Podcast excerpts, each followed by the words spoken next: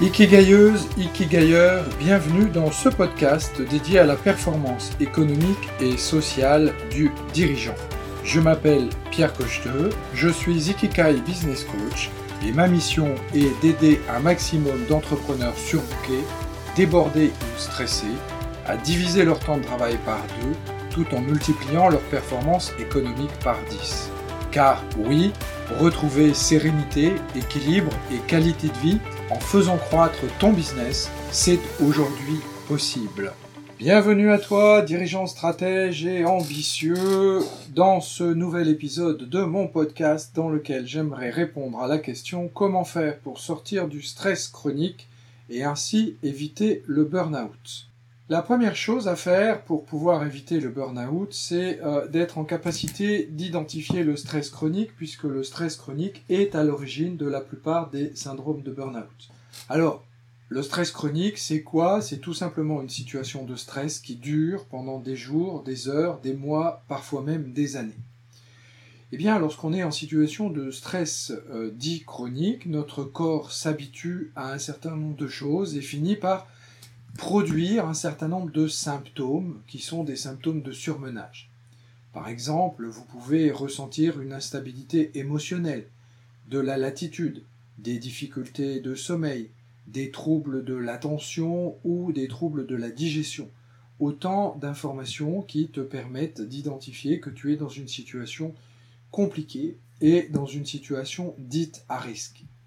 Alors, une des choses les plus importantes euh, sur lesquelles j'aimerais vraiment attirer ton attention, c'est que dans ce type de situation, la chose la plus importante est vraiment de prendre les symptômes au sérieux et de euh, prendre la mesure de la situation.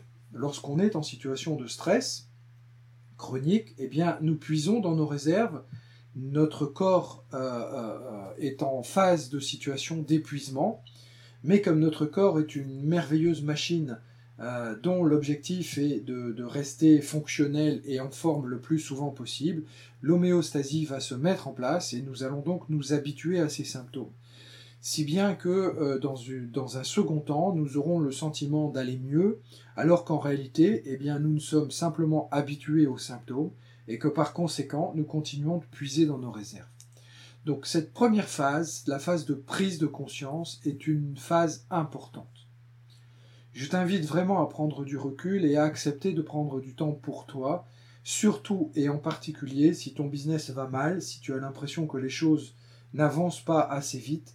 Alors il ne s'agit pas de devenir un fainéant et de ne rien faire, il s'agit de définir des, euh, des créneaux horaires dans lesquels tu vas être focusé sur tes objectifs et dans lesquels tu vas travailler sur tes objectifs, mais il faut aussi éviter de tomber dans la spirale infernale du travailler plus pour obtenir plus de résultats, parce que quand tu es en situation de stress dit chronique, travailler plus va simplement aboutir à avoir de plus mauvais résultats, donc tu vas travailler de plus en plus souvent pour avoir de moins en moins bons résultats, et ce que tu vas créer en réalité, eh bien, c'est d'épuiser ton organisme et d'aller de plus en plus mal. La deuxième chose, eh bien, c'est d'accepter de passer par une phase de convalescence. Hein. Le, stress chronique est une maladie, et comme toute maladie, eh bien, nous avons besoin de passer par une, phase de convalescence pour pouvoir euh, eh bien, aller mieux et euh, avancer dans la vie. Alors, il va falloir prendre le temps pour te reposer. Il est primordial de retrouver du temps pour toi, euh, des moments qui ne sont en relation ni avec ton travail et euh, ni avec des situations stressantes.